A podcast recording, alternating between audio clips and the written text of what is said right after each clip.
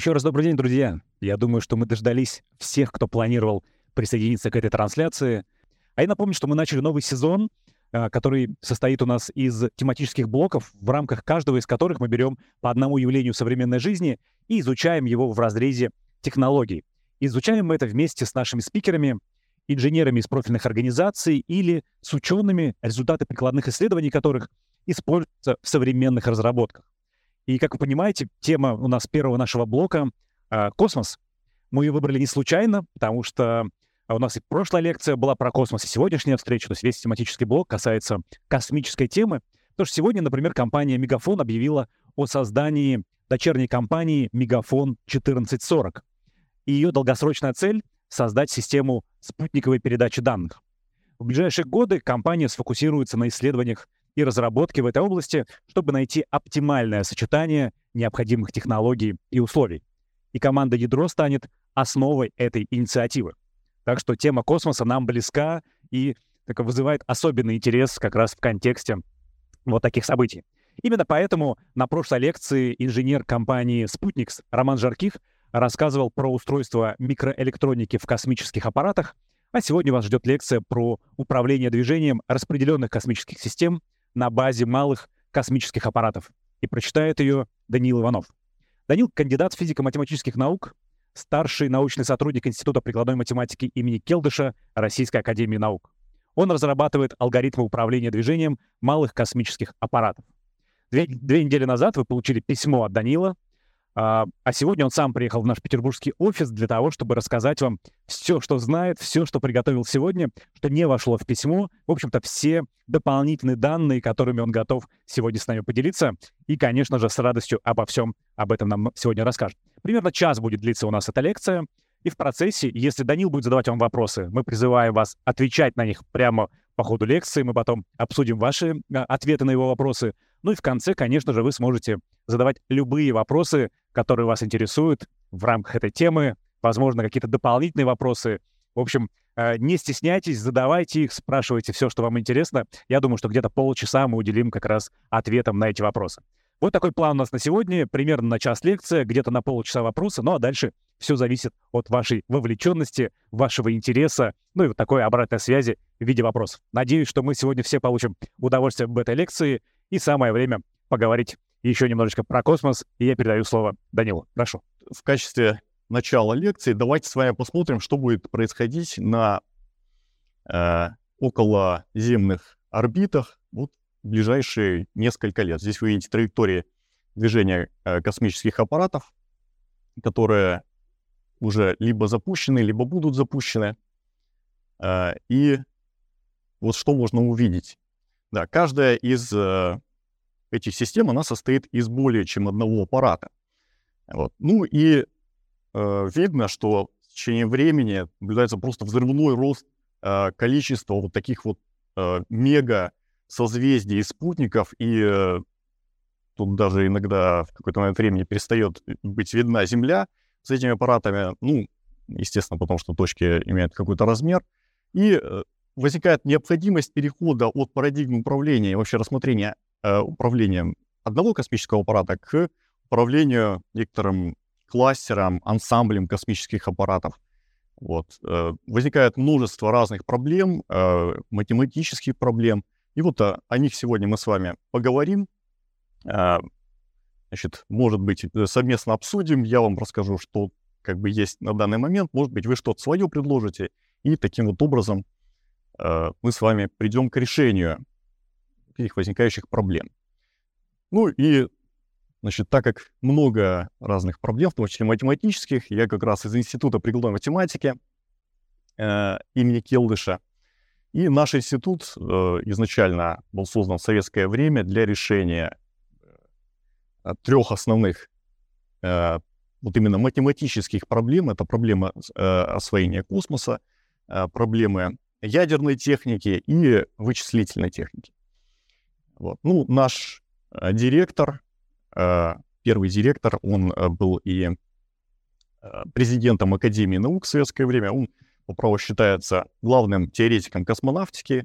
Он работал э, много с Королевым. И э, баллистика для первых космических миссий была рассчитана в нашем институте. Сейчас у нас также действует, продолжает действовать баллистический центр, который выполняет баллистическое обеспечение вот, для ряда российских э, аппаратов. Э, ну, а э, кроме, мы продолжаем наши традиции нашего института, и э, что создан такой э, достаточно э, относительно новый отдел динамика космических систем э, под руководством профессора Овчинникова Михаила Юрьевича. И вот мы как раз э, занимаемся решением каких-то сложных математических проблем, которые возникают в наших э, дружественных компаний, э, будь то компании там из э, каких-то промышленных э, э, кругов, либо из научных. Вот э, в том числе мы решаем э, задачи, которые связаны с распределенными космическими системами. Вот. Ну, для того, чтобы полностью погрузиться в эту тему, мы пойдем с самого начала, э, значит, рассмотрим основные положения динамики космического полета, э, чтобы ничего не было для вас сюрпризом. Рассмотрим, как же управляет движением космических аппаратов.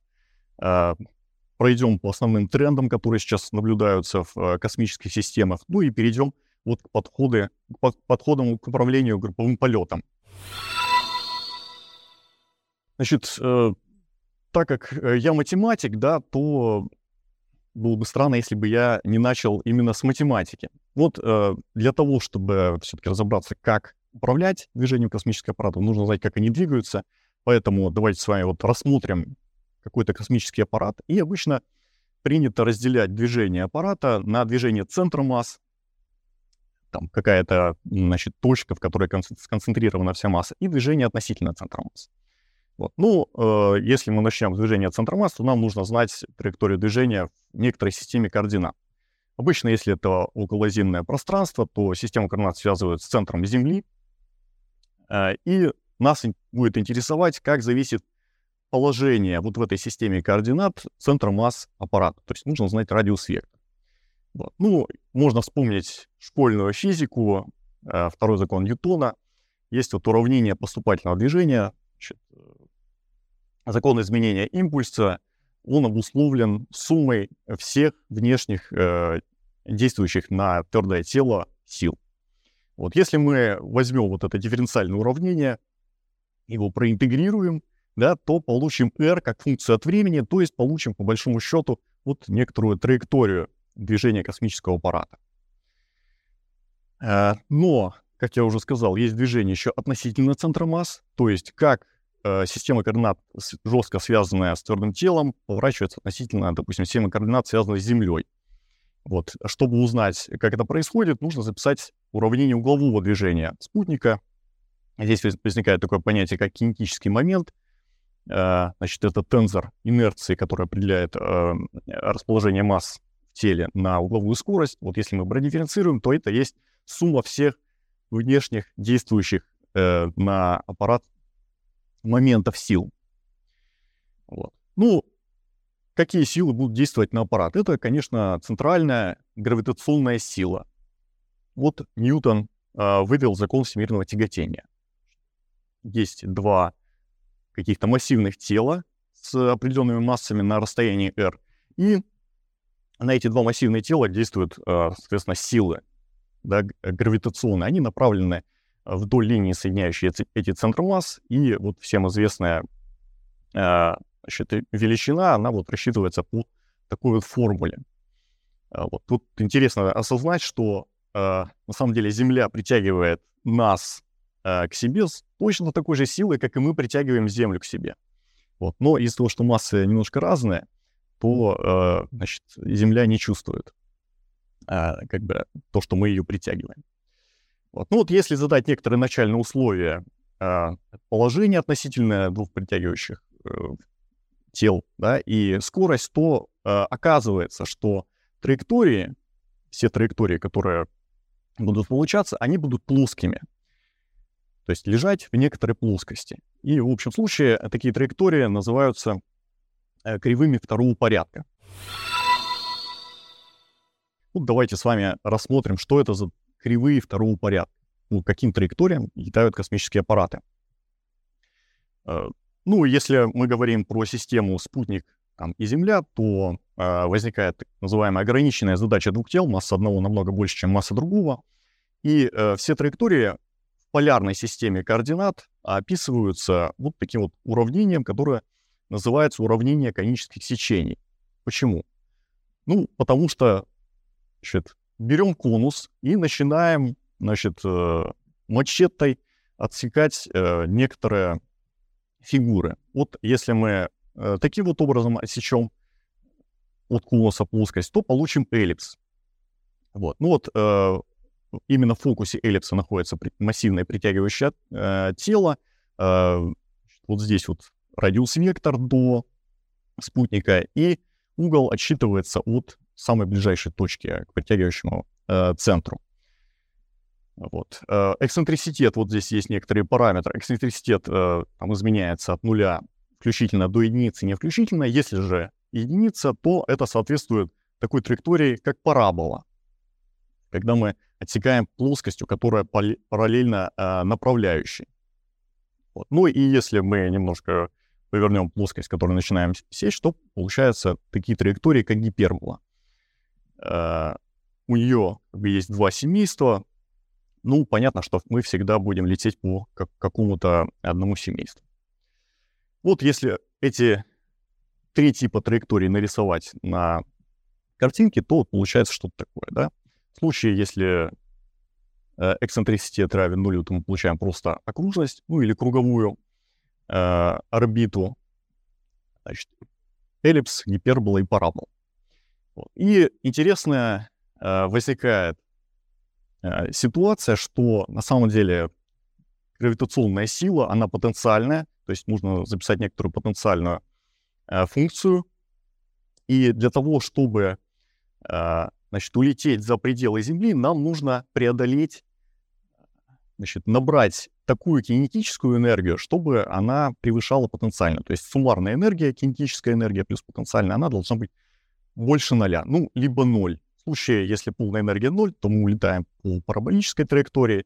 Вот, но э, на практике это как бы выколотая точка, такой траектории невозможно получить, поэтому мы всегда улетаем относительно притягивающего центра по гиперболической траектории. Ну, если мы набрали так называемую вторую космическую скорость.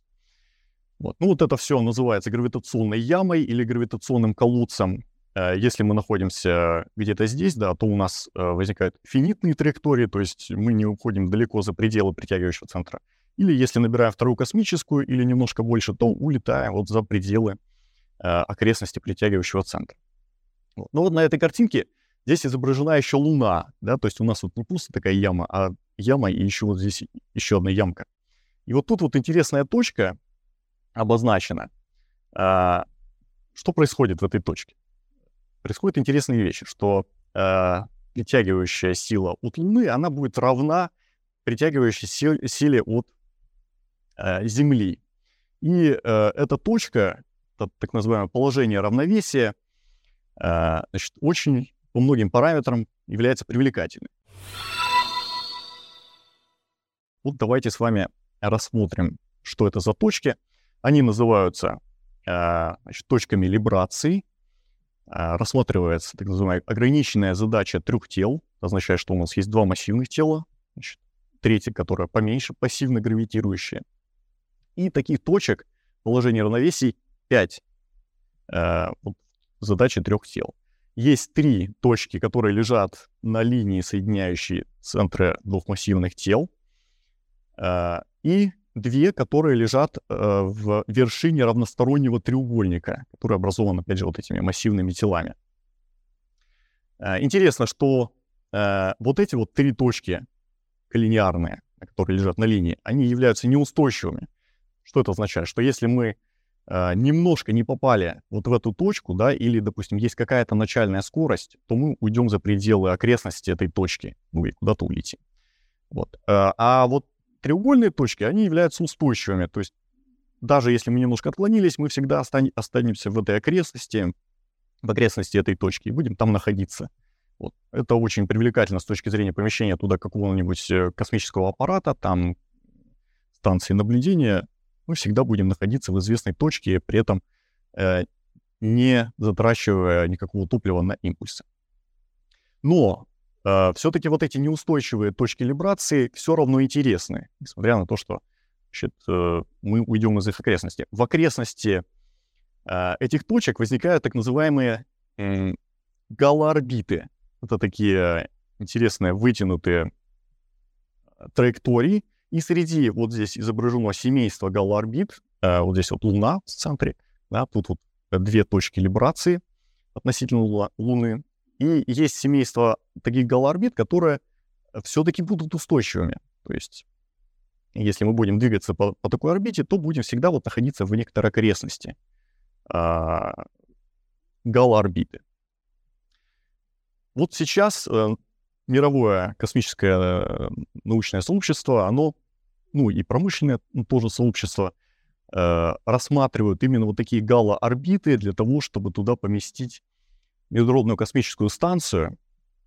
А, и, значит, почему это удобно? Потому что а, с этой станции удобно как начинать освоение Луны, да, про которую там много сейчас идет речи, так и э, вот оттуда улетать куда-то дальше, потому что вот мы видели гравитационный колодец, э, точка либрации находится намного выше э, значит, вот, к тому, чтобы покинуть окрестность Земли. Вот, то есть оттуда выгоднее стартовать. Единственный вопрос, что топливо-то туда все равно нужно доставить. Вот если мы научимся вырабатывать топливо на Луне, тогда э, это будет действительно здорово и выгодно. Вот. Ну и вот э, мои коллеги в нашем отделе занимаются значит, проектированием таких орбит, э, ну, совместно с РКК «Энергия» для вот такой вот будущей станции МКС. Ну вот раз речь пошла о том, чтобы там полететь э, на Луну и Марс, давайте рассмотрим, а как же можно улететь от Земли и полететь куда-нибудь дальше. Вот э, один из способов межпланетных периодов, он как раз связан с точками либрации. Ну, вот, как я уже сказал, есть э, галоорбиты э, в, в окрестности точек либрации, и э, множество траекторий можно разделить на так называемое устойчивое многообразие, то есть множество вот таких вот орбит, которые накручиваются э, со временем на точки либрации, и неустойчивое, да, которые, наоборот, покидают э, вот эту гало, галоорбиту. Чтобы перейти с одного многообразия на другое, нужно там чуть-чуть изменить начальные условия, ну, придать некоторый импульс, э, достаточно маленький по космическим меркам. Поэтому возникает идея, давайте попробуем, э, значит, перелетать из одной точки либрации там в другую точку либрации. Э, при этом, значит, вот улетая, мы будем двигаться по одному многообразию, просто вот пассивно. Э, дальше в точке стыковки мы чуть-чуть меняем начальные условия и э, прилетая в, друг, в окрестность другой точки либрации уже по устойчивому многообразию. Вот. Это очень э, выгодно с точки зрения расхода топлива. Вот. А если теперь рассматривать последовательно вот такие задачи трех тел для систем там, Земля-Луна и э, Земля-Солнце, то оказывается, что эти многообразия пересекаются, и можно пересесть э, с многообразия одной системы на многообразие другой, опять же, приложив там буквально небольшой импульс. И таким образом вот, э, ну, почти бесплатно, ну, очень дешево, по крайней мере, э, путешествовать там по всем нашим планетам Солнечной системы. Ну, здесь надо сказать, что, конечно, на это нужно время. То есть э, дешевизной э, значит, мы расплачиваемся тем, что летим долго. Летим. Но на, на самом деле вот те межпланетные миссии, которые сейчас летают, они используют так называемые гравитационные маневры. Что это такое? Вот э, мы, допустим, э, запустили аппарат со второй космической скоростью и летим теперь в, в, э, относительно Солнца и значит, э, пролетаем рядом с каким-то другим значит, массивным телом, ну, с планетой. Пролетаем мы относительно нее по гиперболической траектории, потому что энергия больше, больше нуля. И за счет э, близкого пролета мы можем, значит, первое, э, поменять направление траектории, что как бы во многих случаях большой плюс. И э, за счет того, что э, планета-то движется относительно Солнца, мы можем э, получить немножко дополнительной кинетической энергии. Вот. И таким образом немного разогнать э, наш космический аппарат. Вот видите, э, вот здесь скорость, ну, модуль скорости, он увеличивается после того, как мы совершили такой гравитационный маневр. Можно это делать пассивно, то есть э, без расхода топлива. А если вот, э, вот в этой ближайшей точке в перицентре придать еще некоторый импульс, то мы значительно увеличиваем скорость и летим к следующей там планете. Вот э, была такая миссия Розетта, э, значит, она вот 12 лет летела для того, чтобы э, достигнуть окрестности кометы Курдюмова-Герасипенко. Ну, вы, наверное, слышали про эту миссию. Так вот, э, для того, чтобы набрать необходимую э, скорость, да, кинетическую энергию, она совершила 4 гравитационных маневра. Вот. Э, ну вот здесь видно на анимации еще такое замедление, когда совершается гравитационный маневр. Вот первый маневр был в окрестности Земли, потом а, а, в окрестности Марса. Дальше снова, ну, мы получили уже эллиптическую орбиту, а, сделали маневр относительно Земли, а, в том числе, а, значит, э, во время пролета пролетели а, в окрестности астероидов, да, и, наконец, четвертый гравитационный маневр, он уже посадил на нужную траекторию э, встречи с, ну, с этой вот кометой Курдюмова-Герасименко. Тут э, довольно драматическая история, потому что, значит, этот аппарат значит, впадал в спячку, да, чтобы там сэкономить энергию, потом снова значит, пробуждался, и дальше вот идет э, та часть, про которую наверняка вы уже слышали, когда он же непосредственно начал вращаться относительно кометы, посылать зонд, а, ну и там слушать какие-то там а, интересные магнитные волны. Давайте вернемся на околоземные орбиты, потому что именно там ожидается бум, э, увеличение количества космических аппаратов. И э, рассмотрим, какие же типы околоземных орбит э, бывает. Ну, вот чтобы вы понимали как бы дальнейшее, э, нужно, чтобы э, вы знали, что значит, орбиты делятся на несколько классов, да, ну и в целом э, каждая орбита определяется рядом параметров. Э, здесь я не буду подробно рассказывать, чем именно. Вообще шесть эм, элементов орбиты есть. Ну, основной — это наклонение орбиты, то есть как расположена плоскость, в которой Э, движется аппарат по эллиптической траектории относительно плоскости экватора, эклиптики, э, и большая полуось, ну или высота орбиты, если мы вычтем э, радиус Земли. Значит, по высотам орбиты делятся на три класса. Это низкая околоземная орбита, это до 2000 километров считается. Средние орбиты, геостационар, это уже 36 тысяч километров. Есть э, еще довольно интересные, очень сильно вытянутые э, High Elliptical Orbits, э, так называемые. Тоже, значит, по ним летает довольно много аппаратов. Ну, давайте вкратце повторим, что, что э, какие, так, так скажем, примечательные орбиты бывают. Вот геостационарная орбита — это один из типов геосинхронных орбит, когда период обращения спутника вокруг Земли, он практически равен периоду вращения Земли, ну, там, равен звездным суткам. А, это орбиты, которые находятся на экваторе, то есть наклонение 0, и подспутниковая точка, она а, неподвижна, она находится где-то вот, э, собственно, на экваторе. Эти орбиты очень хороши для э, систем связи, потому что, значит, мы повесили туда спутник, он всегда там будет висеть, поэтому все тарелки э, спутникового телевидения, они там смотрят в сторону геостационара. Вот. Но, э, значит, что можно сказать про геостационар? Что это очень популярная, гиперпопулярная орбита, и вот на этой картинке видно, что на самом деле у Земли уже есть свой, свое кольцо, как у Сатурна. Там все очень плотненько, э, и, значит, выбить себе там какое-то место под, под Солнцем э, довольно сложно. Э, вот, поэтому, значит, туда вот стремятся запускать э, довольно много Значит, другой тип геосинхронных орбит — это орбиты типа тундра и типа молния. Вот в случае орбиты типа тундра у нас период обращения снова и звездные сутки, но подспутниковая точка теперь э, вычерчивает вот такие восьмерки на поверхности Земли. Это хорошо, что э, ну, для аппаратов, которым нужно, там, не знаю, обеспечивать связь или навигацию в окрестности определенной долготы.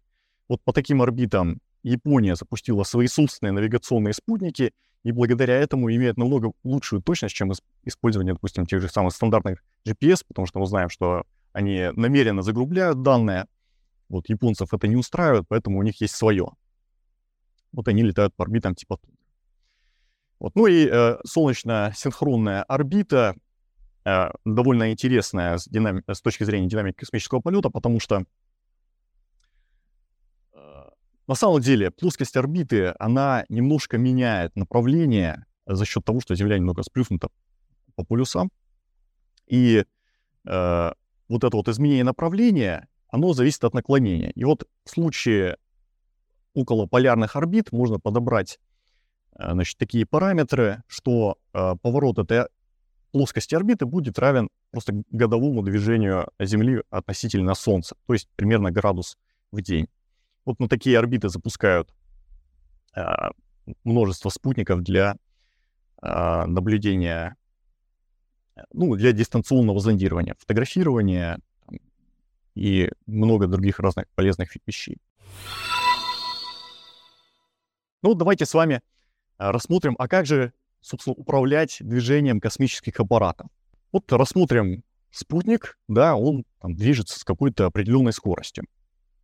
А, значит, у этого спутника есть какой-то импульс, да, это масса там, умножить на, на скорость.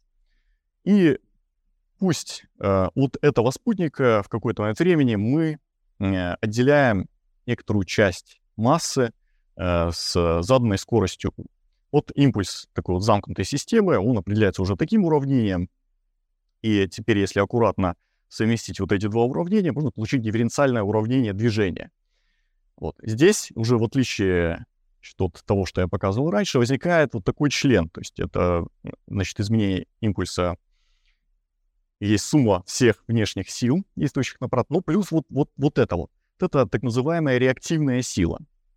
Это уравнение э, вывел Мещерский, а Циолковский в предположении, что у нас нет никаких внешних сил, э, вывел такую формулу, которая показывает, как изменяется скорость аппарата, если у нас задана скорость, с которой мы, э, значит, выкидываем тело, и при этом как меняется масса э, самой системы, потому что мы же как бы свою массу выкидываем, нам нужно это все учитывать.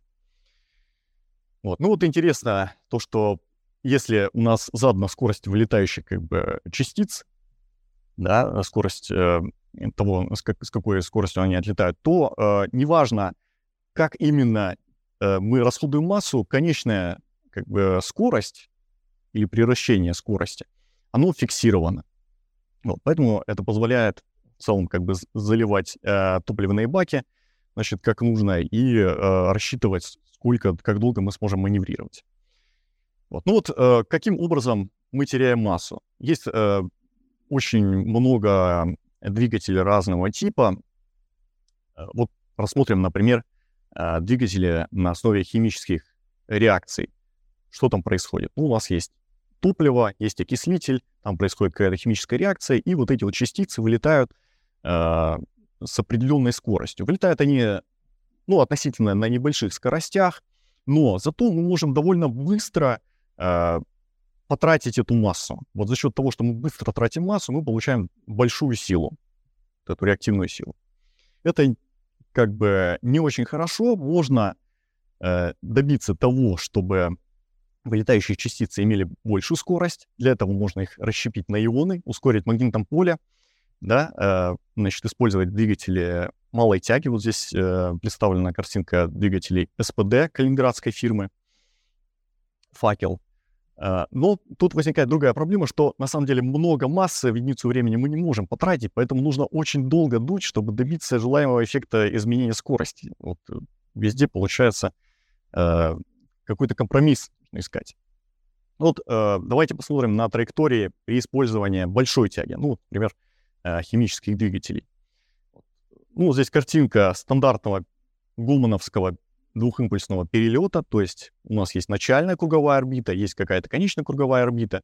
Чтобы, э, значит, уйти с одной орбиты и вернуться на другую, нужно придать импульс, э, попадаем на такую вот переходную эллиптическую орбиту, и э, в точке наибольшего удаления в апоцентре придаем второй, второй импульс, получаем вот уже итоговую э, орбиту, на которую мы хотели бы попасть.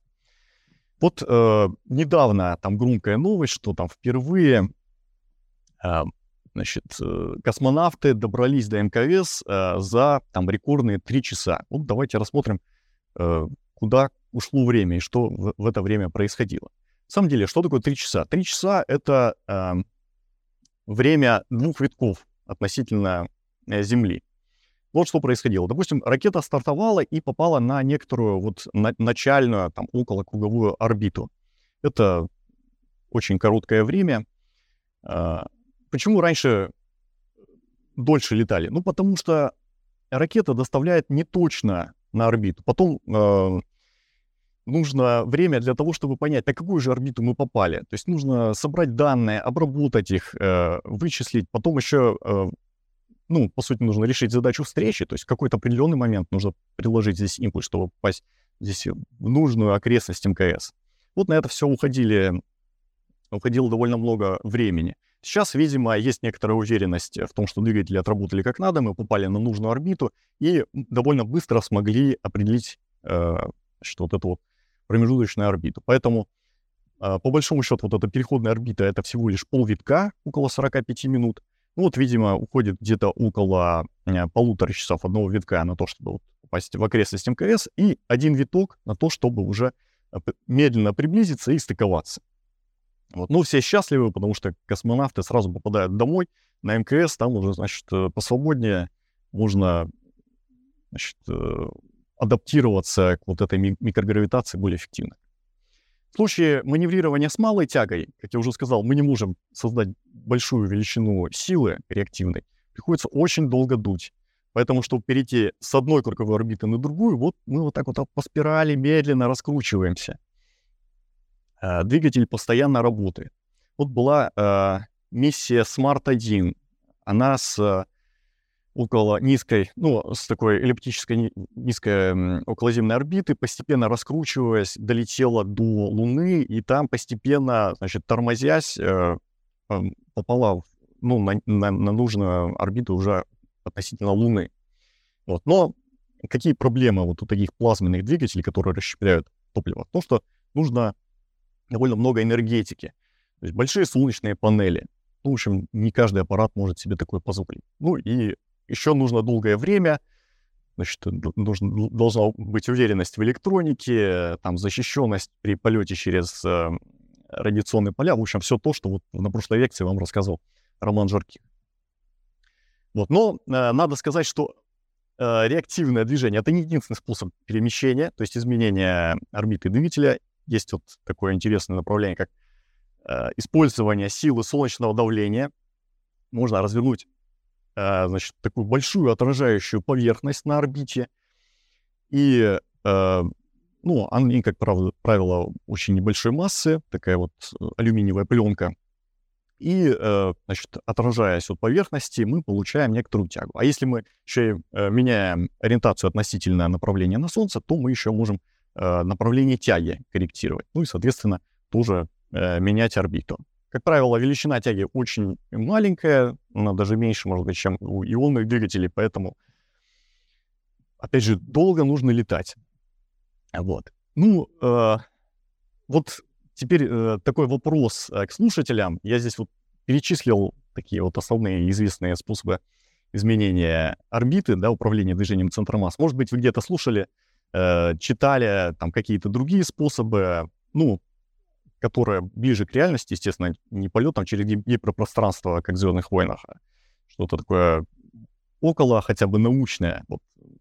Расскажите об этом, и мы с вами обсудим. Ну, давайте теперь, э, собственно, перейдем к трендам, которые возникают в многоэлементных космических системах. Первый тренд — это миниатюризация. Появилось понятие «малые спутники». Вот. И решили, что малый спутник — это спутник меньше полутонны. Вы скажете, ничего себе, маленький. Ну, на самом деле, с чем сравнивать? Просто где-то вот в, в начале 2000-х, когда там а, массы спутников исчислялись тоннами, да, появление вот такого полутонника. Это казалось вообще, а как, а как вообще он работает, а там достаточно всего или нет. Вот. Ну, вот здесь изображен а, такой спутник а, тайваньского производства Формосат. А, у него есть такая довольно большая выносная солнечная панель, он делает снимки. А, вот здесь на, я на его фоне сфотографировался. Значит, для этого аппарата мы там делали модель управления движением относительно центра масс, потому что вот эти колебания в больших солнечных панелях, они мешают хорошим э, снимках, снимкам Земли. Вот. Дальше появляются микроспутники. Микро. Ну, на самом деле, это э, спутники массой 100 килограмм. Это уже, э, ну, действительно, такие аппараты, которые можно и одному человеку поднять, да, э, значит, в принципе, вот так можно взять его в охапку, э, ну, потому что э, электроника, как бы, ну, мы все этого чувствуем, да, мобильные телефоны, Э, там уменьшаются в размерах, хотя сейчас они на самом деле обратно увеличиваются за счет того, что мы больше туда э, запихиваем. Вот так, так же там, э, в космических системах,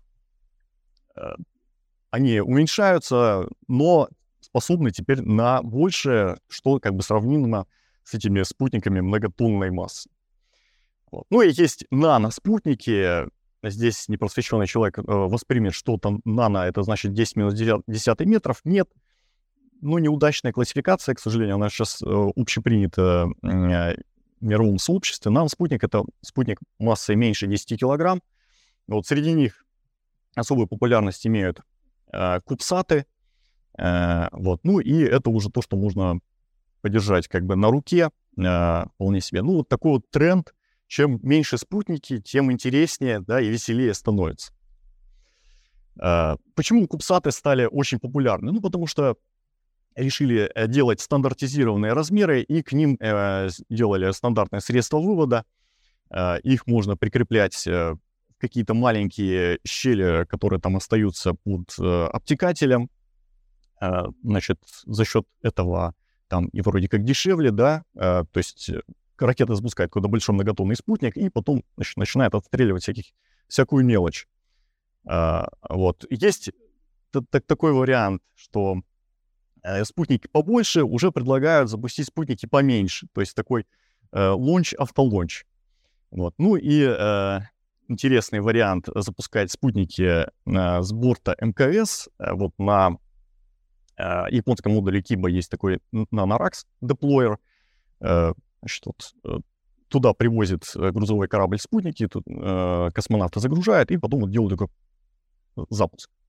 Вот. Ну вот в России мы пошли с собственным путем. Вот эта стандартизация SATA э, у нас воспринимается по-особенному, поэтому э, решили приделать э, к ручки и использовать э, биологический пусковой механизм в виде космонавта.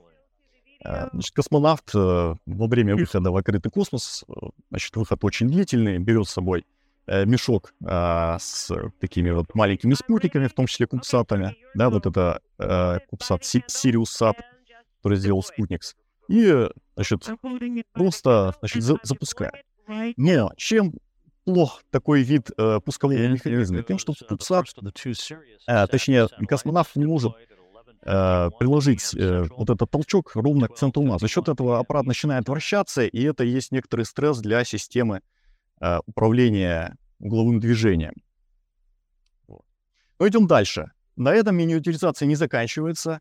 Э, давайте сделаем кубик поменьше. Кубсат — это уже довольно известная платформа, там и промышленность использует.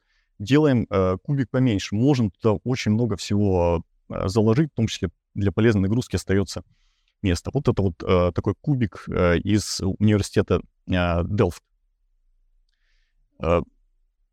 Ладно, э, значит, берем еще меньше размер. Вот кубсат — это такая этажерка из плат.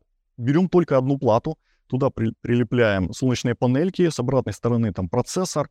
Все, это спутник. У него есть система связи, он может работать. Э, какую-нибудь камеру можно поставить, маленький датчик. Это все э, будет летать и даже передавать данные.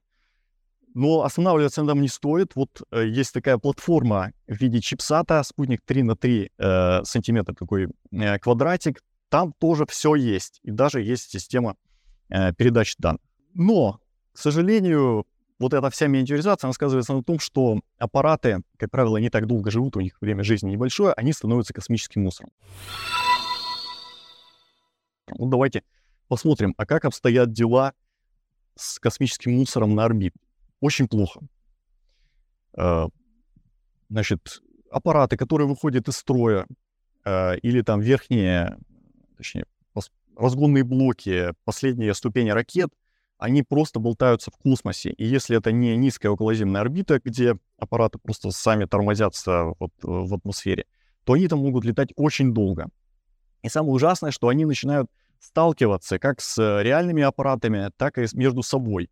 Вот это, значит, анимация осколков, которые получили в результате столкновения космоса с иридиумом, э, ну, просто были испорчены определенные орбиты, потому что там сейчас очень много осколков, высокий риск э, столкновений.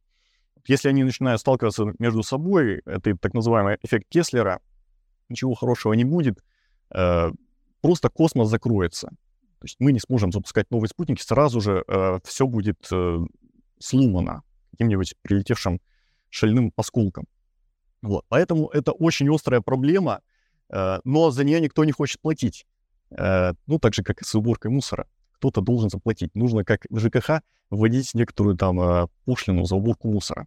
Что, чтобы это убрать, нужно запустить столько же космических аппаратов, чтобы это, это все значит, почистить космос. Значит, какие способы решения? Первый способ. Ладно, пусть будет как есть, там пыльно, грязно, много мусора, давайте будем защищать космические аппараты. Но это сразу. Значит, чем защищать, масса увеличивается, в итоге все равно приходится платить э, разработчикам. А, другая вот такая немножко сумасшедшая идея. Уничтожать с помощью лазера с Земли. Вот, ну, это я не очень понимаю, что будет э, вот с с теми осколками, которые мы получим. То есть мы, скорее всего, просто умножим э, количество осколков. Вот. Ну и сейчас даже законодательно значит, мировом космическом сообществе введено, что когда ты запускаешь новый спутник, ты должен предусмотреть средства увода. То есть э, либо ты должен запасти топливо для того, чтобы потом сделать, дать импульс, и аппарат там э, сгорел в атмосфере, либо там перешел на какие-то другие орбиты. Э, либо там надул шарик, Э, и тебя сила солнечного давления там начала куда-то уводить с орбиты. А, вот. Э, но это как бы для текущих аппаратов. Но э, возможно такое, что ты запустил аппарат, ну, а он сломался, ты не успел ничего сделать, убрать за собой не успел. Его уже вот нужно убирать с помощью специальных э, спутников-дворников, вот таких вот маленьких валли, которых нужно запустить в космос, и они начнут э, прикрепляться э, к обломкам и с помощью своей собственной двигательной установочки там изменять э, орбиту аппарата. Вот. Ну, здесь я, значит, такие основные идеи перечислил. На самом деле их очень много, но, к сожалению, ничего не реализовано. То есть не, нет ни единого обломка, который бы, был бы убран с Земли. Была одна миссия, где э, просто с собой мусор принесли, его убрали. Ну, в качестве демонстрации, что мы можем. Э, но кто будет за это платить, все еще вопрос открытый. Вот. Попробуйте предложить э, ну, свои способы решения этой проблемы.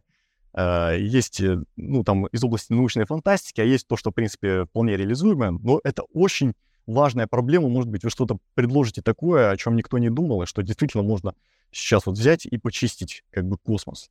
Потому что вот по моим прогнозам, э, вот особенно если сейчас начнут запускать э, такое множество космических аппаратов, космос закроется, ну, буквально при нас, там, год-два, что-то такое. Потом начнется вот это вот взаимное столкновение.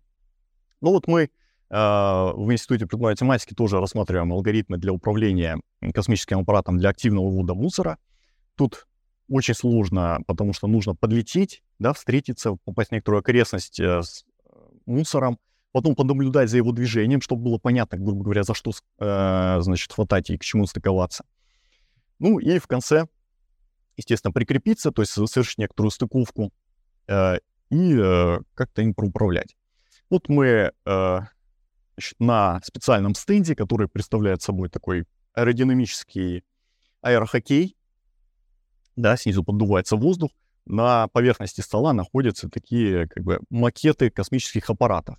Ну, вот один из них а, сделан на основе триокупсата, да, другой ну, что-то вроде микроспутника. Вот у нас есть даже какая-то система а, магнитной стыковки, просто магнитик, система определения относительного движения, то есть нужно же понять, как мы движемся относительно мусора. А, и, значит, э, придумываем какие-то алгоритмы, как бы нам лучше подлететь э, к космическому аппарату для того, чтобы э, его увести с орбиты. Ну вот здесь э, Кубсат представляет собой э, космический мусор, он как-то там сам по себе вращается. Вот мы ни на что не намекаем, э, давая Кубсату такую роль, просто так получилось. Ну, хотя Кубсаты, на самом деле, часто действительно ломаются. Э, значит, сначала нужно пронаблюдать за движением этого космического мусора, значит, оценить его угловую скорость, прогнозировать э, его движение, понять, куда можно пристыковаться вообще. Э, значит, ну, здесь у нас стыковочная поверхность, такая металлическая пластинка. Дальше нужно совершить фазирование, то есть подлететь к аппарату со стороны стыковки. Да, если не со стороны, то мы просто, ну, будет не за что его схватить. Вот мы подлетаем в эту окрестность, ну, а дальше медленно-медленно, чтобы ничего не испортить, э, подлетаем к этому месту стыковки, ну и, наконец, его а, как бы хватаем, да, магнит вот примагничивается, и дальше вот здесь а, у нас диорбитинг а, к имитатору а, Земли, то есть мы его просто вот к Земле поближе уводим. Ну и вот, наконец, давайте с вами рассмотрим, что же такое распределенная космическая система. Это такая вот космическая система, которая состоит из множества элементов, и она нацелена на решение какой-то единой задачи. Какие основные свойства у такой системы? Ну, прежде всего, это отказоустойчивость отдельных составных частей. Что-то там сломалось, один аппарат. Если у нас была бы одиночная миссия, то все, мы бы закончили, ну, дальше делать нечего. А здесь, э, ну, мы проиграли там в каких-то характеристиках, но все равно продолжает это все работать. Э, более того, мы можем взять и Э, подкинуть еще аппаратов. Эти сломались, будут новые.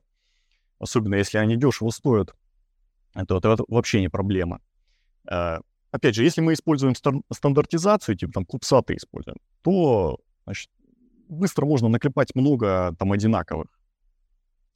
И, естественно, если у нас есть множество аппаратов, мы можем делать то, что один, в принципе, не в силах. То есть э, делать какие-то распределенные измерения, э, там есть идеи такого построения космических станций, много разного интересного.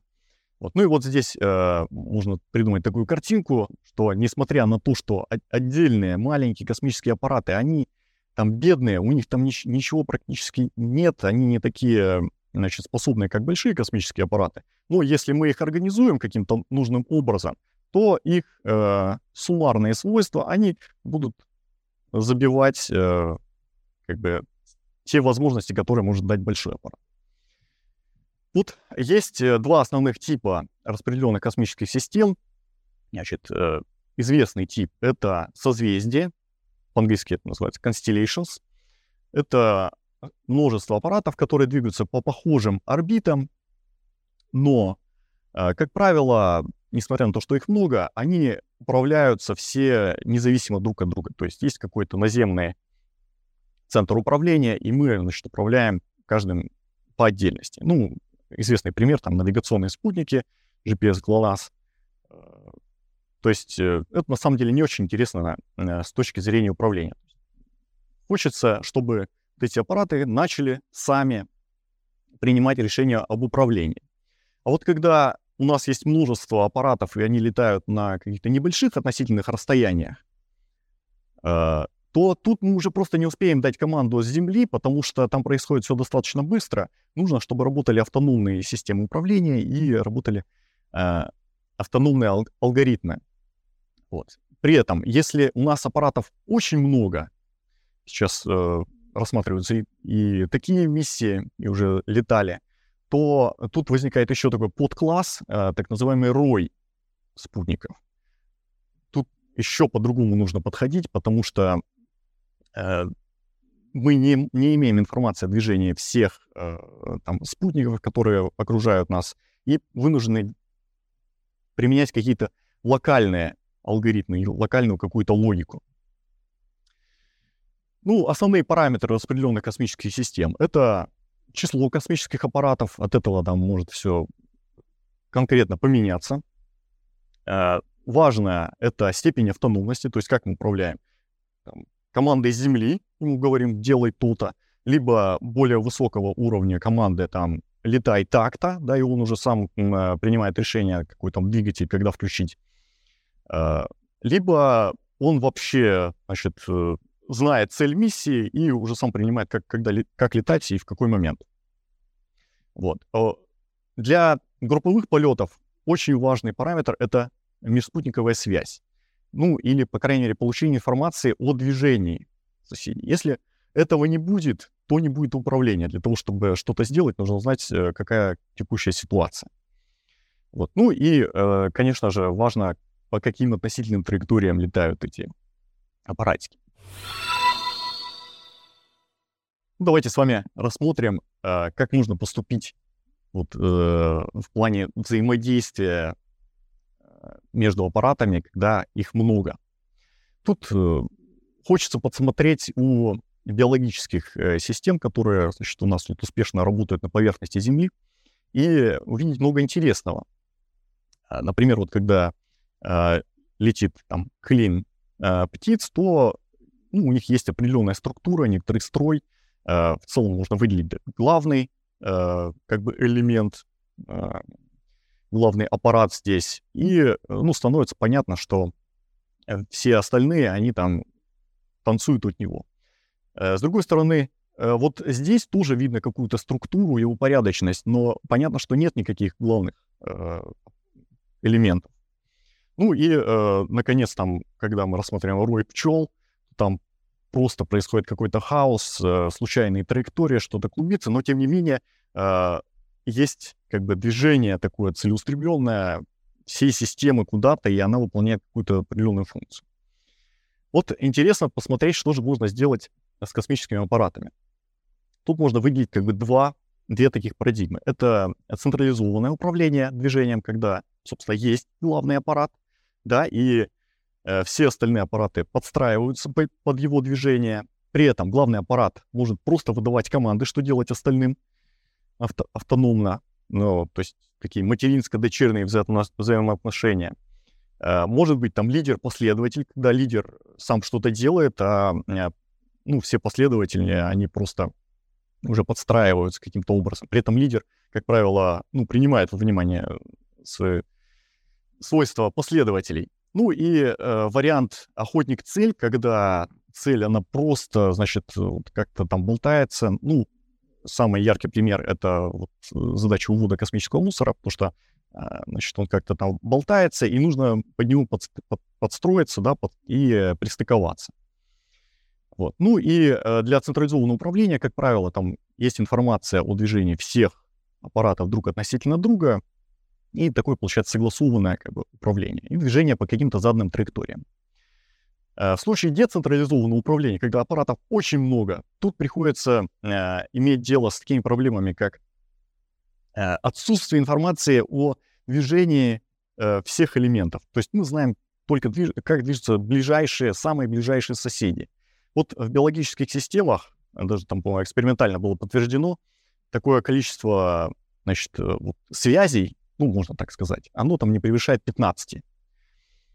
Космических системах там или в технических, э, ну, тоже что-то похожее получается. Ну, даже если э, нам будет сыпаться информация о движении всех, зачем нам это? Нам нужно, чтобы мы как-то вот э, в окрестности себя адекватно вели.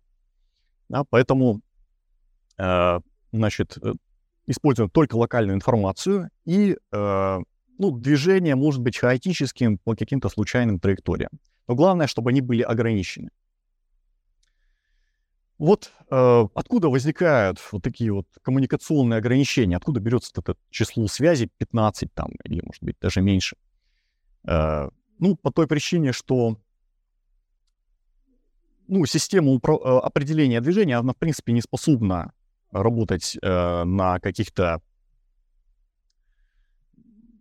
не предусмотренных для этого расстояниях, да, допустим, если у нас эм, стоит какой-нибудь сенсор, там, дальномер, он выдает информацию только если мы находимся в каком-то диапазоне. Да, поэтому э, управление строится вот на основе движения только ближайших соседей. Можно выделить так называемые области коммуникации. И по большому счету каждый аппарат, он независимо от всех остальных, не скоординированно что-то делает. Ну, вот там, как в толпе. Э, идешь, значит, вроде толпа движется сюда, ну и ты туда же, наверное, и должен идти. Значит, там что-то интересное происходит. Вот. Есть э, ряд э, принципов системы определения относительного движения спутников. Это может быть обработка видеоизображения, вот как у нас на стенде. Э, мы выделяем на кадре там, с космическим аппаратом какие-то фичи, так называемые, ну, особые точки, и э, отслеживаем их положение. Сейчас это реализовано даже на э, телефонах, то есть есть какие-то реперные точки, за которые можно уцепиться и определить и относительное положение, и э, относительное, относительную ориентацию. Э, была вот такая миссия «Призма», где были продемонстрированы разные подходы к и определению, и управлению относительным движением. И э, здесь использовались и дальномеры разного типа, лазерные, там радиочастотные. Э, можно также рассмотреть такой вариант. У каждого спутника будет свой GPS-приемник, он будет знать орбитальное движение свое, и он просто передаст эту информацию соседу. Значит, я здесь. Ну, а сосед уже вычислит, где находится э, второй аппарат. Когда мы говорим про множество вот таких спутников, то возникает проблема предотвращения столкновений. Э, просто неизбежно. Мы не хотим платить мусор. Потому что если они столкнутся, могут там обломать антенны и выйти из строя. Э, как с этим обычно имеют дело? Э, относительно каждого спутника строится так называемая безопасная э, область, ну или наоборот опасная область, да, значит, область комфорта. Если кто-то нарушает границы, то, значит, включаем красную лампочку, алярм и начинаем что-то делать, уклоняться от столкновения. Тут, э, возможно, разные алгоритмы, там метод искусственных потенциалов. Ну и вот можно самим вспомнить, что вы делаете, если вдруг на, на вас кто-то начинает налетать. Там руль влево-вправо резко, э, значит, забываем о всех остальных там задачах, э, просто уклоняемся от столкновения. Интересный пример. Э, мы были вовлечены э, в такую э, как бы миссию, ну, математический расчет миссии, наблюдения за космическим мусором. И вот разработчики сказали, э, мы хотим подлететь к мусору, ну и просто вот понаблюдать. Это необходимый этап увода космического мусора. Но главное, что мы хотим, это не столкнуться с космическим мусором. потому что если мы столкнемся, э, то нас засмеют. Мы вроде как миссию делали для наблюдения, а в итоге, значит, расплодили мусор. Вот. Поэтому тут э, строятся такие вот эллипсоиды ошибок из-за того, что мы не точно знаем относительное движение. Э, э, в общем, какую-то определенную зону опасную тоже выделяем, и если достигаем, то делаем значит, э, такие импульсы, чтобы уклониться. По каким траекториям вообще могут двигаться аппараты, когда мы говорим о групповом полете? Есть известное линеризованное уравнение относительного движения. Это уравнение сила Клукси Уилшера. Тут рассматривается система координат, связанная с некоторой точки, точкой на орбите, движущейся по э, кругу. Да, и вот в этой системе координат можно записать положение одного и второго, вычесть, и в итоге получается вот x, y, z э, удовлетворяют ну, вот такому вот дифференциальному уравнению. Оно легко интегрируется, э, можно в явном виде записать решение, и здесь вот возникает очень неприятное вот сослагаемое.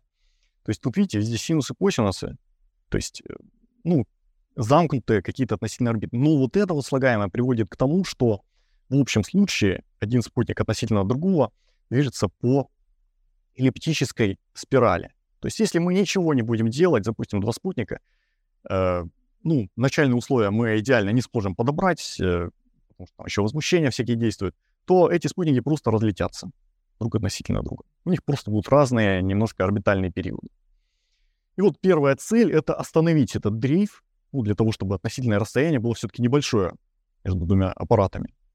Ну, а дальше уже можно работать э, с изменением э, и размера орбиты, и там какие-то э, реконфигурации делать. Вот просто на основе тех уравнений движения можно выделить некоторые особые относительные траектории. Это движение типа поезд. То есть, по сути, относительная траектория — это есть точка.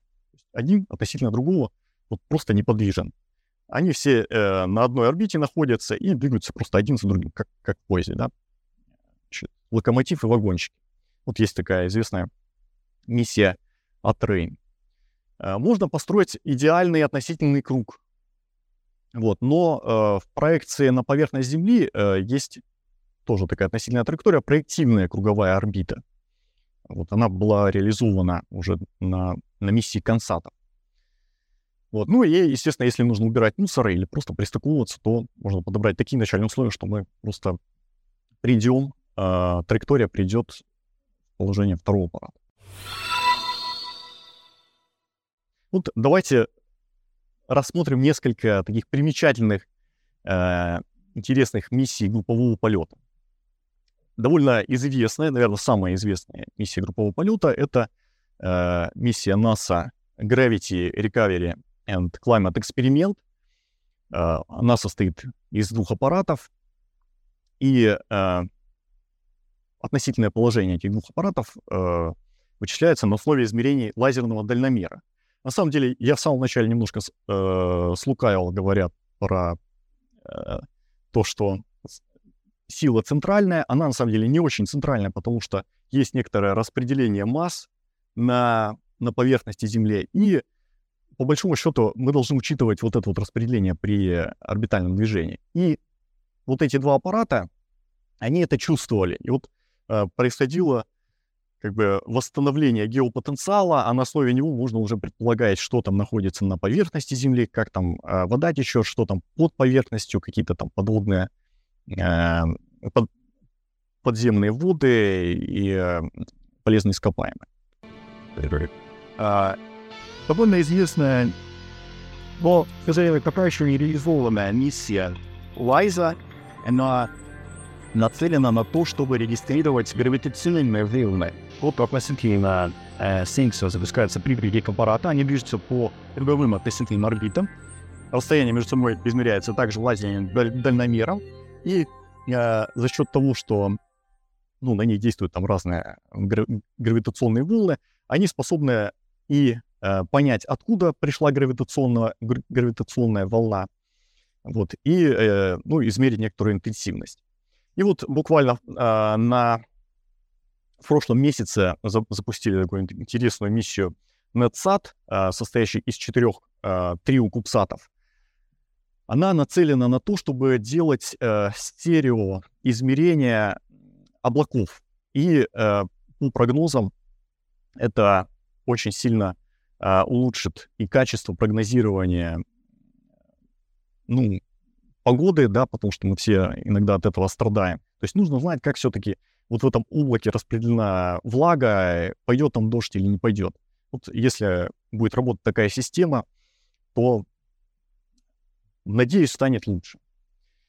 Э, ну, здесь вот э, изображены относительные траектории, как эта система будет работать и как э, летать. Там нужно создать некоторый тетрайдер, и если спутники будут находиться в вершинах этого тетрайдера, они смогут создать вот такую стереокартинку распределения параметров облаков.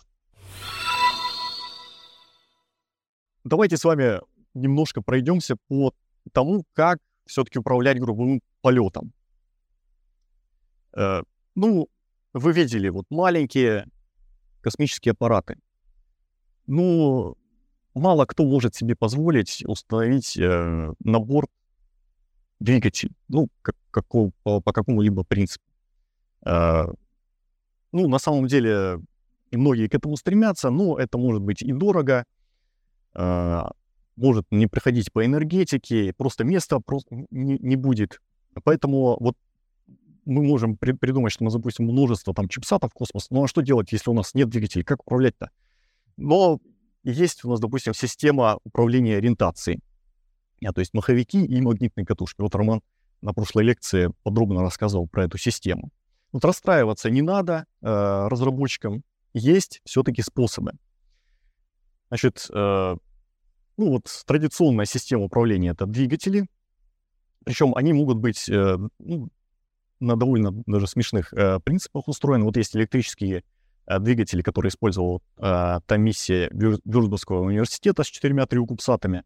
Это просто такой чайник. Э, он нагревает топливо, там может быть жидкость твердая, и, ну, просто с тепловой скоростью вылетают частицы. Ну, и так вот, значит, э, подогрели, подогрели чайник, получили импульс и как-то его использовали. Вот. Но если нет, то ничего, то можно поиграть э, с э, альтернативными системами, которые не требуют э, расхода топлива, вообще не требуют. То есть мы здесь используем именно относительно небольшие расстояния между спутниками, и можно поиграть э, вот с влиянием тех сил, которые ну, обычно в динамике космического полета считаются возмущениями. Ну, давайте с вами э, пройдемся по таким вот способам. Если мы, э, допустим, летим на низкой околоземной орбите, то в целом там ощущается сопротивление по атмосферу. И если вдруг у нас э, есть аппараты типа трилкупсата, которые способны изменять площадь сечения относительно набегающего потока, то мы э, можем создать вдоль э, оси X, она направлена по скорости аппарата, э, которая будет обусловлена тем, как э, относительно друг друга ориентированы эти аппараты. То есть на этот аппарат действует меньше сила сопротивления, на этот больше. Значит, мы получили определенного знака силы. Тут на них одинаковая сила сопротивления действует, значит, нет относительного движения. Ну и наоборот. Вот таким образом э, у нас э, возникает задача, управляя ориентацией, мы управляем и положением центра масс. Вот э, сейчас э, самая многочисленная констелляция аппаратов — это э, триокупсаты компании Planet. Вот здесь вы можете видеть, как они были запущены таким вот кластерным запуском один за другим. Они отделялись от ракеты. На каждом аппарате есть э, камеры, и они сканируют поверхность Земли с, э, ну, с очень хорошей частотой. И вот эти аппараты использовали аэродинамику для того, чтобы э, ну, равномерно распределить аппараты вдоль э, как какой-то круговой орбиты. Вот они все стартовали вот отсюда, и здесь вот вдоль широты постепенно пришли к нужным положениям. Это очень круто, это нужно как бы использовать. Топлива нет, но мы все равно делаем такие интересные вещи. Вот мы пофантазировали, что если после кластерного запуска будет не констелляция, да, а рой триокупсатов. Э, мы э, реализуем некоторый закон управления, который ну, очень похож на PD-регулятор, только здесь относительный дрейф и относительное положение фигурируют вместо пропорциональной дифференциальной части. И э, вот постепенно меняя ориентацию относительно набегающего потока, мы э, останавливаем дрейф, ну, здесь некоторые параметры дрейфа, и в итоге, хоть и траектории хаотические, мы где-то, значит, какой-то э, замкнутой области движемся. Э, другой интересный пример э, был, есть такой российский стартап, э, который называется Start Rocket. Они э, предлагают запустить множество маленьких космических аппаратов, на околоземную орбиту. Каждый аппарат э, оснащен рефлектором. Ну, по сути, зеркало. Э, дальше, что происходит? Э, они двигаются по орбите, которая ну, вот, рядом с мини-терминатор.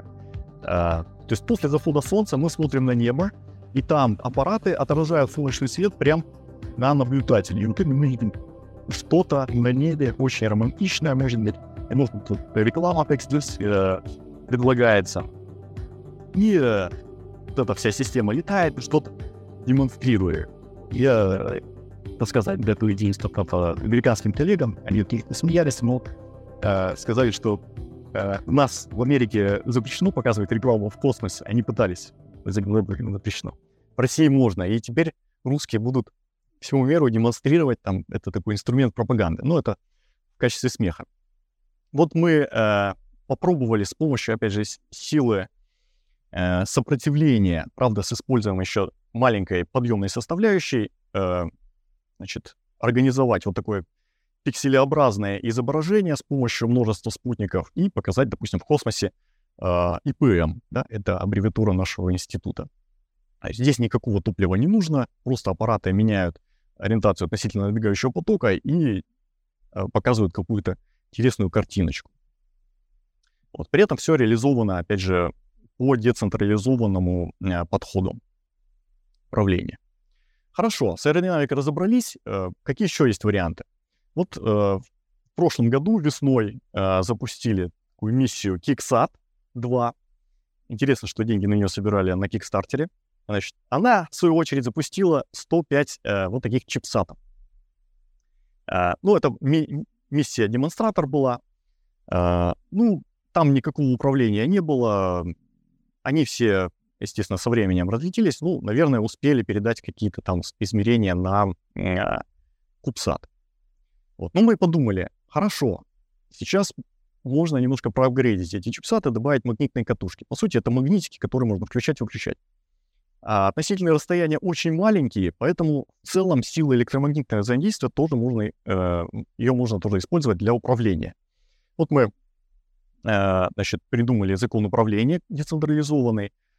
И централизованный тоже можно э, организовать, используя магнитное поле кубсата. А в случае децентрализованного мы просто значит, разбиваем эти чипсаты по парам, и они, значит, э, тормозят относительный дрейф. Ну, так как они двигаются сильно другая, значит, пары меняются, и в итоге, значит, весь этот рой а, как-то можно, а, как-то им можно поуправлять. Вот здесь пример моделирования, что происходит.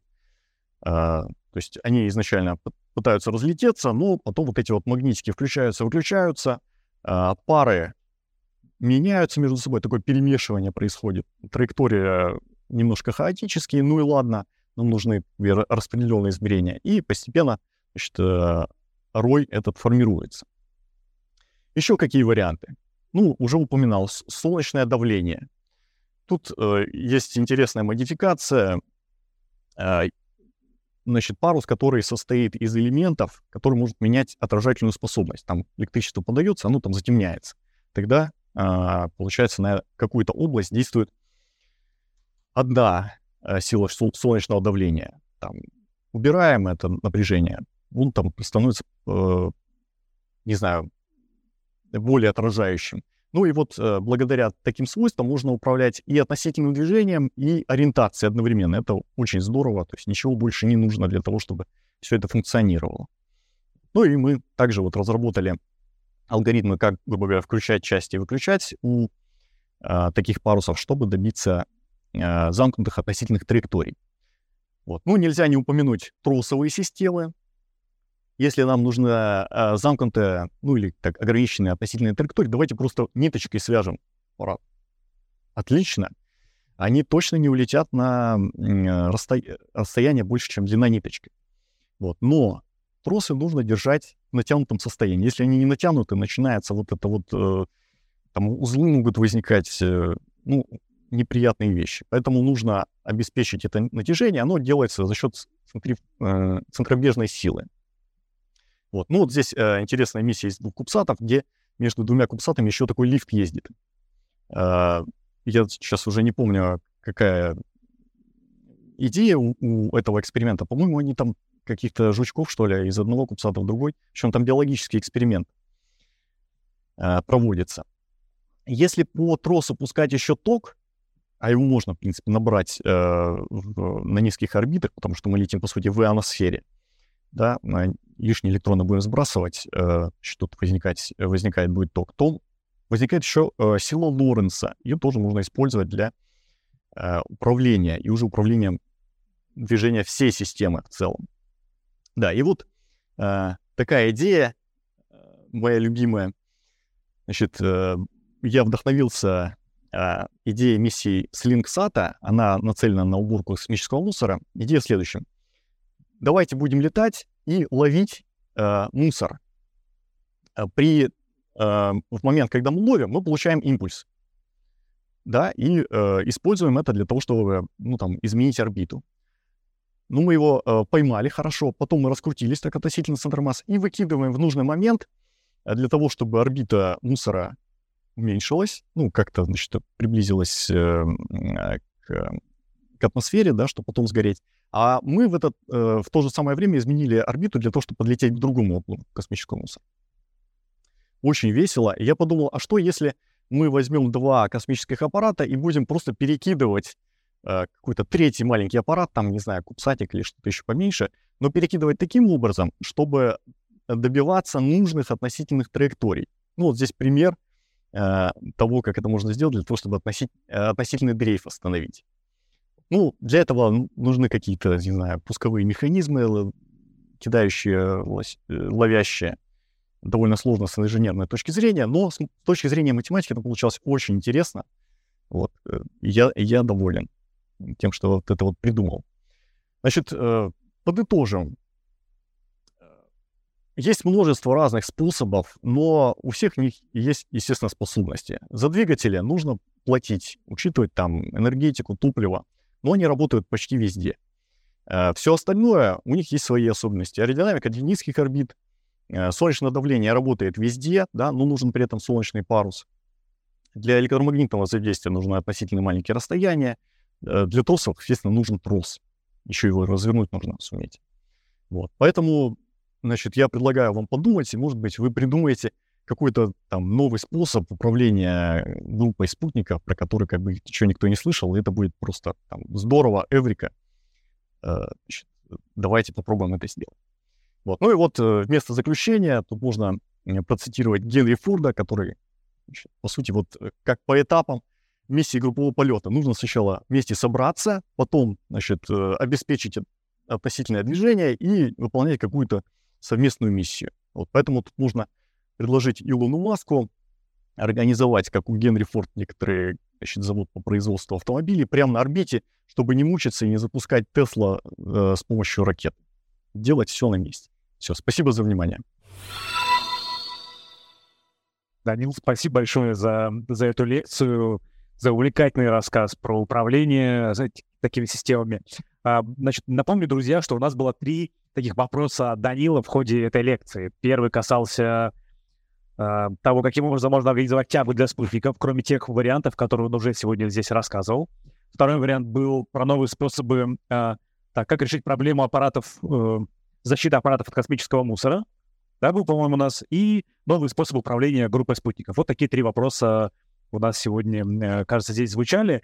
И э, сейчас мы посмотрим, вы до сих пор можете на них отвечать. Если помните свои варианты, можете а, отвечать. Я вспомнил из двух фильмов вопросы, как решались вопросы тяги. По-моему, в гравитации а, они летали на героя на, а, как же он называется там, огнетушители, по-моему, что-то такое было, да, а в «Марсианин», по-моему, он на кислороде, который у него был, оторвал трубку, по-моему, и, и, и летал на этим, да, насколько это все вообще вероятно, можно ли использовать такие вещи? Не, ну это, конечно, можно использовать, но это э, еще один вариант применения реактивной силы. Просто мы э, не очень эффективно, получается, ее применяем, да, если мы там э, проделываем дырку в скафандре, да, там начинает травить, э, ну, с очень небольшими скоростями, там, ну, конечно, в случае спасения жизни э, любые способы хороши, да. Окей, ну раз это разновидность реактивной тяги, значит, не новое предложение. В общем, ждем от вас еще вариантов. Если они будут, вы нам, пожалуйста, рассказывайте, как можно э, с этим делом разобраться. Так, про проблему мусора пока никто нам ничего не, не, не предложил. Все таки все перекладывают ответственности страны друг на друга, да. Так и, получается, и... да, да. Вот нужен какой-то, не знаю, своя Грета Тунберг, которая, значит, экологические проблемы космоса поставит во главу угла. Э, кстати, у Маска, у, э, у его компании нет таких идей? Не, не было слышно, потому что он же такой любитель что-то придумать, может быть, и с мусором еще и не было еще вариант. А, я не знаю. Потому что кажется, такое. что пока, пока это же такой тоже голубой океан или открытый космос, в котором придумать проект, никто за это браться не хочет, не хочет, да, и можно очень много чего запустить, наверное, потом сделать привлекательным, а ты уже лидер на этом рынке, уже можешь мусор таскать, а тебе только, пожалуйста, платите. Ну, это большая проблема. То есть сейчас э, все находятся в состоянии, как, как говорится, пока петух не клюнет. То есть вот когда там начнется, начнется все то, что вот в фильме «Гравитация», хотя там есть свои проблемы с динамикой космического полета, но в целом вот этот эффект там показан. То есть все просто ломается, и ты ничего не можешь сделать. Э, вот. И вот когда что это произойдет, тогда, значит, будем собирать деньги, значит, всем миром, чтобы как-то это решить. Да как-то вот это грустно, что в последний момент, да, такие приходят, что вот как-то Грустно. уже, когда... Да, когда уже, поздно. уже все давно бьют тревогу, но Хорошо, вот таки так, что ждем ваших вариантов, пока еще мы здесь, пожалуйста, присылайте. У нас есть вопросы тем временем, к нам а, постепенно появляются. Один из вопросов звучит так, э, насколько а, рассматриваются ли всерьез идеи космического лифта вообще, потому что об этом были проекты разные, об этом рассказывалось, возможно, и для доставки спутников, возможно, для уборки мусора оттуда, насколько вообще эта технология э, такая имеет право на существование. Не, отличный вопрос. Это, скажем, еще одна область из динамики космического полета. А, Значит, да, есть идея, вот, по сути, тросовая система, взять и, а, значит, выпустить, ну, видимо, из экватора, да, такой длинный трос, там в конце что-то повесить, да, и в итоге он будет натянут за счет э, вот этой центробежной силы, и по этому про- тросу просто подниматься на нужную высоту орбиты, да, ну и там, значит, отталкиваться и лететь. Все, вот весь будет запуск, э, значит, космических аппаратов. Но с технической точки зрения очень много проблем, что трос должен быть легкий, чтобы это все реализовать. Э, то есть вот такие вот стальные тросы явно не подойдут. Это надеются, что нанотехнологии тут помогут, да, что такой тоненький тросик сделают. Э, Потом возникает вопрос, опять же, космического мусора, что там, если пролетит и просто раз и срежет леску, все, тогда, значит, многомиллиардная такая идея накроется. Вот, поэтому в целом, да, есть даже целое общество таких космических лифтеров. И у нас там тоже с математической точки зрения все это решают, но пока, к сожалению, тяжело с точки зрения риска. Общество космических ли- лифтеров очень... М, Так же, вот как вот звучит, конечно. общество плоскоземельцев. Понятно.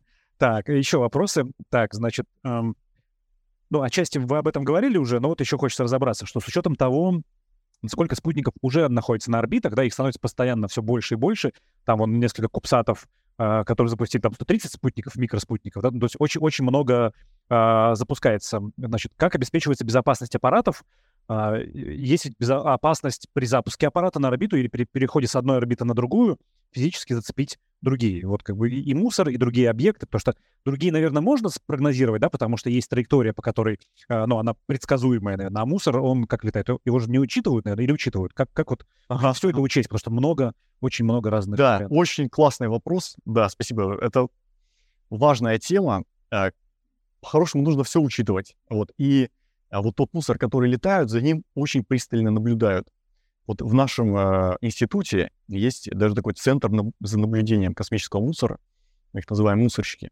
А, они и определяют э, траекторию, то есть текущие орбиты обновляют все это э, в режиме реального и прогнозируют опасность столкновения. Поэтому, конечно, когда ты маневрируешь, ты должен э, построить такую траекторию, чтобы она там нигде не, э, ни с кем не, не пересеклась, да, ну, в опасной близости не оказаться. Вот, поэтому это в- целом решается. И вот э, в том примере космоса с иридиумом э- это, это э, значит, вариант был известен. То есть был- был- красная лампочка загорелась, что там возможно столкновение. Но космос э, был космическим мусором, иридиум э, живой аппарат, они почему-то не, отреаги- не отреагировали. То есть какой-то маневр уклонения не сделали, и вот мы имеем то, что имеем. Много мусора. А э, удается контролировать мусор, следить за ним любой или тот, который неисправный, тоже? Потому что, я так понимаю, если они пропадают со связи, что-то ломается в этом мусоре, он уже не сильно отслеживается. Или все равно он отслеживается, и можно его... Нет, контролировать? все равно отслеживается. Есть там и способы оптического определения, и радиолокационное. То есть неработающие там аппараты, да, космический мусор, его, его видно. Ну, естественно, до каких-то размеров, потому что э, разные же бывают по размеру мусор. Совсем маленькие, их уже тяжело обнаружить, и даже вот та же, та же самая МКС, она регулярно страдает от этого. То есть космонавты ходят чинить регулярно, значит, поломанные панели, а если попадет в корпус, то вообще можно дырку проделать. Там вот недавно травило где-то. Может быть, и какой-то... космонавтов не попадает? Не было случаев еще, чтобы задели вот не было. Это хорошо, слава богу. Да, так, у нас несколько вопросов про магниты есть. Значит, э, относительно мусора есть вопрос. Можно ли для очистки орбит от мусора и осколков распылить магнитную пыль? и средствами магнитного поля уборщика притянуть кучу обломков и отправить их на низкие орбиты. Как вам такая идея? Отличная идея. Надо подумать. То есть пыль будет магнитная. Ну, в целом, да. То есть если они будут магнитные, э, на них будет воздействовать э, магнитное поле Земли. Вот, ну, не знаю, а как это изменит орбиту? В общем, вопрос хороший. Не знаю. Есть другая идея, тоже вот по поводу распылить, э, точнее вот так попшикать на обломок космического аппарата ионами. И э, спутник зарядится. Он, у него появится какой-то статический заряд. А вот статический заряд в магнитном поле, на него действует уже сила ампера. И орбита начинает меняться. Вот. Есть вот такая еще идейка.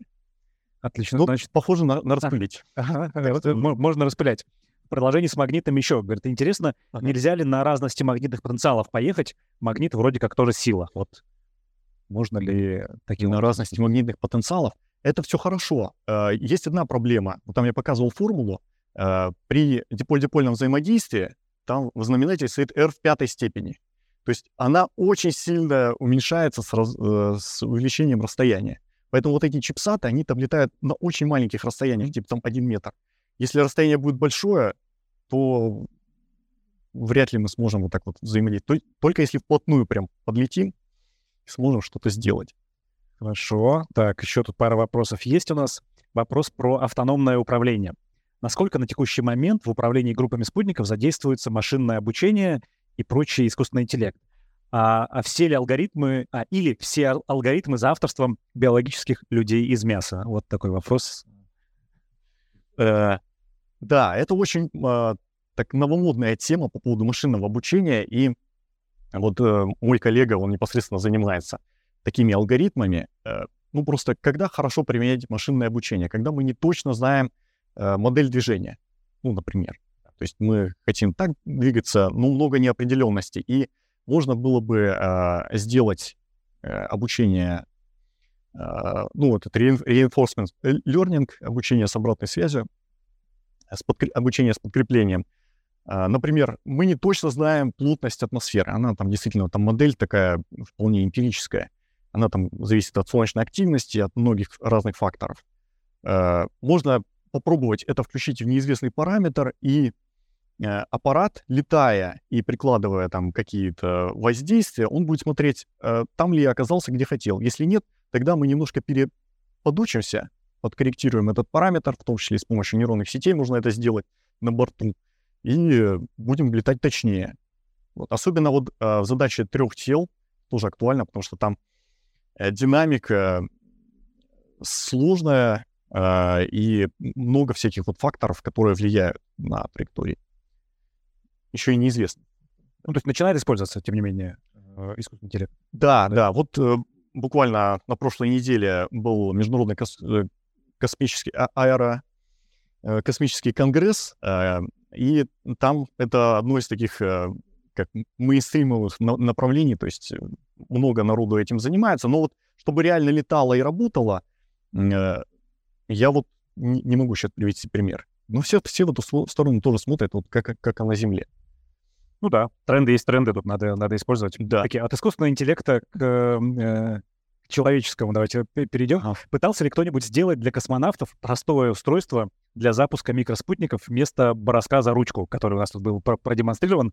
Условно арбалет, стреляющий микроспутниками с настраиваемым импульсом и без ненужного вращения. То есть если устройство, потому что действительно выглядит странно. Ты в космосе, космонавт, сложные технологии, и кидаешь спутник за ручку.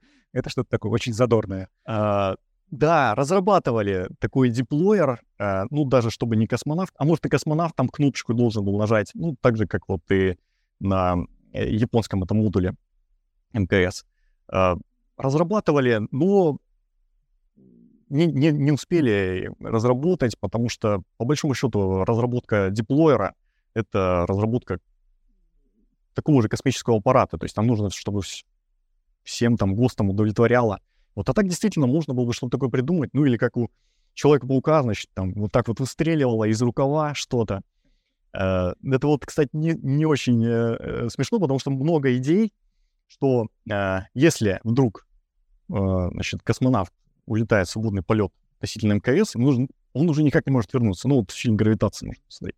Вот, он берет там, как Человек-паук, там, так, такую кнопочку нажимает, и, э, ну, там, может быть, не спутник, но какая-то концевая масса, она подлетает, э, ну, на ниточке к какой-то там части МКС, там закручивается, и он, соответственно, уже возвращается. То есть это не моя фантазия. Ну, это такое технологии для безопасности. Да, да, да. неплохо, но кидать спутник за ручку — такое развлечение для космонавтов.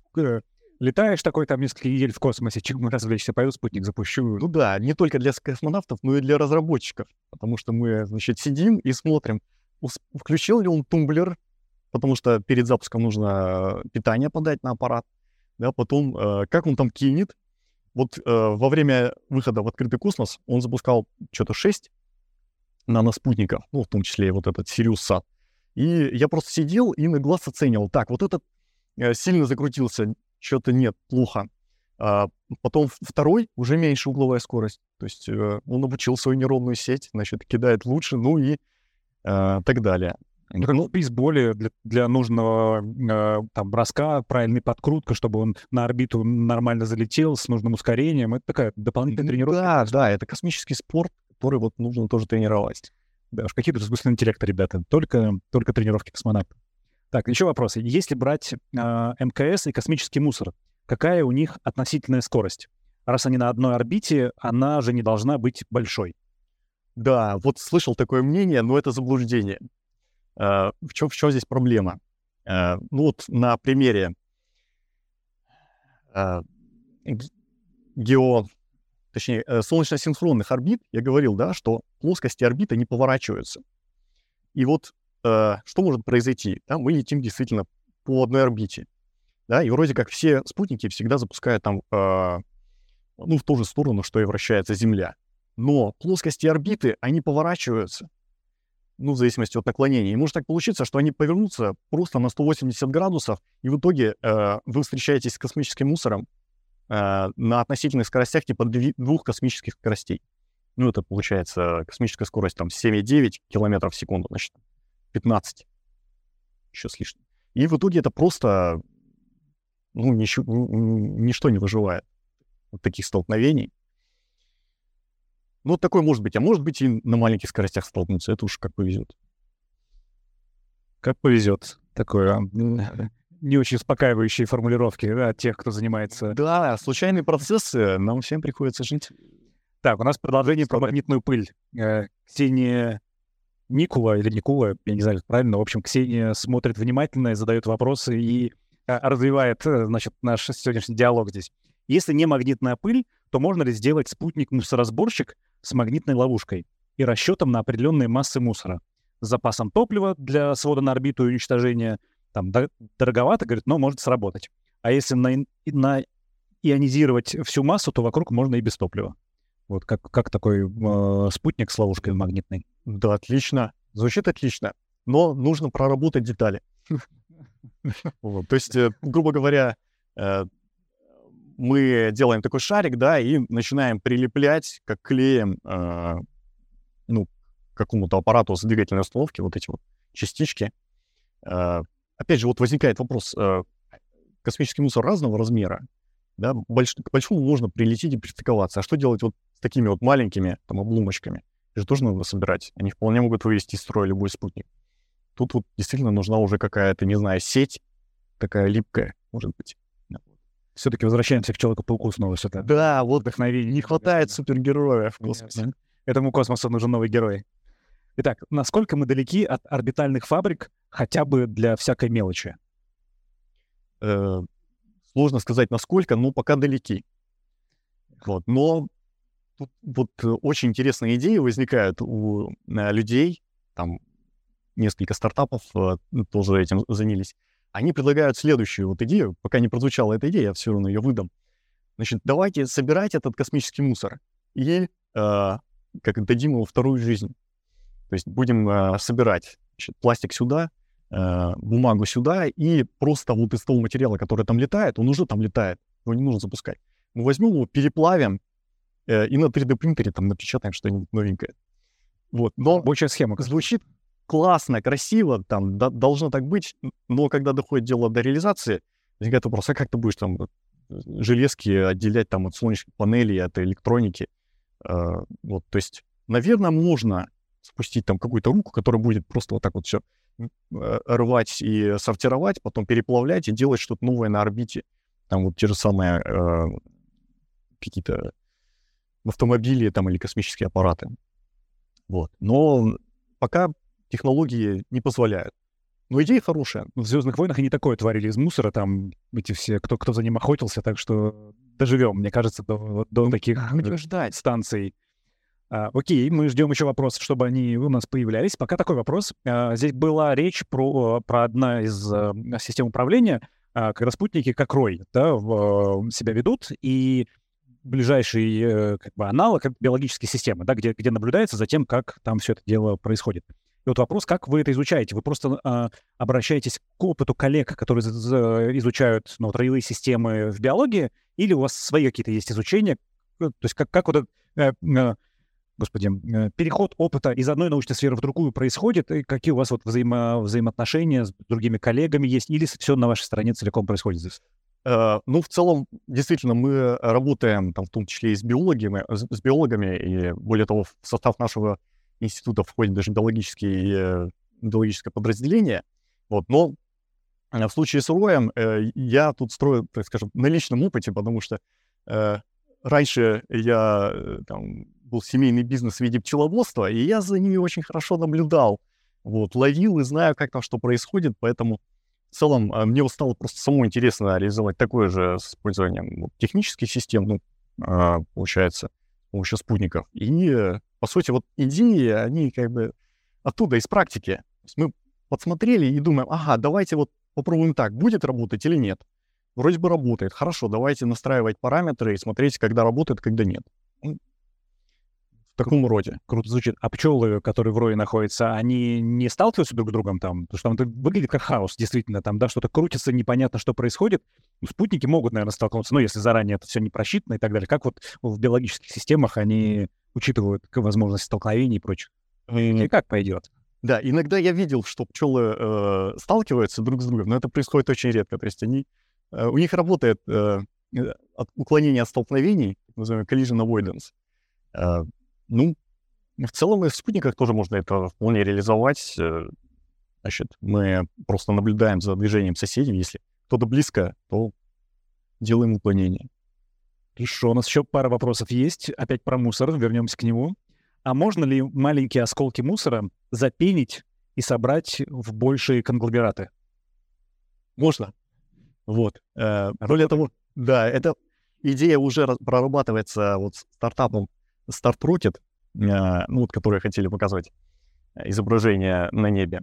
И они хотят использовать вот просто пену для того, чтобы там и делать из этой пены какие-то спутники, действительно можно просто взять там и соединить много э, таких вот обломков в один, уже с ним работать. Очень хорошая идея. Нужно взять и реализовать, но нужно найти э, деньги, кто заплатит за это. Эх, все у нас все упирается в них, такие прозаические проблемы встают на пути э, развития технологий и такое наведения порядка в космосе. Продолжим э, про мусор. Ксения снова врывается в эфир и задает свои вопросы, поддерживает э, эту дискуссию. Управление группой, возможно, сработает неплохо. Э, комбинированно ведущие особи для передачи команд Земли и задания общей роевой траектории, плюс локальная ориентация на основе учета локально двигающихся рядом объектов. Вот ну, такое э, хорошее предложение. То есть в целом действительно можно объединить вот эти два похода, подхода, даже три вот этих подхода. То, что мы посылаем действительно команду э, с Земли, хочу, чтобы Рой что-то делал. Там все-таки есть главный аппарат, э, он эту команду воспринимает, и он уже как бы хороводит э, вот этим всем роем. Он уже там шлет, что нужно делать, э, ну, а они уже там принимают решения на основе. То есть можно действительно придумать такую комбинацию всего, всех этих направлений, и должно работать. Вот. Ну вот такими идеями мы и занимаемся, тестируем, что там получается, а что нет. Подумайте до следующей лекции, присылайте варианты Данилу, мы тут посмотрим, а, какие могут пойти в работу, какие, значит, не знаю, надо будет еще да, работать. Давайте попробуем что-нибудь. Так, ну давайте еще вопрос у нас есть про системы координат. А, значит, э, если около Земли и в пределах солнечных систем можно использовать сферическую систему координат с точкой отчета Земля и Солнца. А, то на уровне галактики. Я такой не понял, как вопрос э, с, э, сформулирован. Итак, используется ли сферическая система и что брать за точку отчета? Что будет на межгалактическом уровне? А, хороший вопрос. Э, как бы, что там будет на межгалактическом уровне? Э, можно все строить относительно Земли, да, как это делалось в древности, что Солнце вращается и Луна вращается относительно Земли. А вот, а можно на уровне галактики взять там центр э, черной дыры, который у нас там находится, направить тоже оси куда-нибудь. Ну, это вопрос, э, как бы, кому как нравится и э, для какой цели.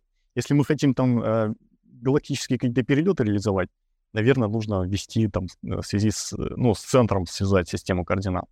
Если просто в соседнюю систему полететь, то, не знаю, можно и с, с текущим Солнцем связать, да, перелетели на другой звезде. Как угодно. Как угодно. Работаем, делаем, э, развиваем.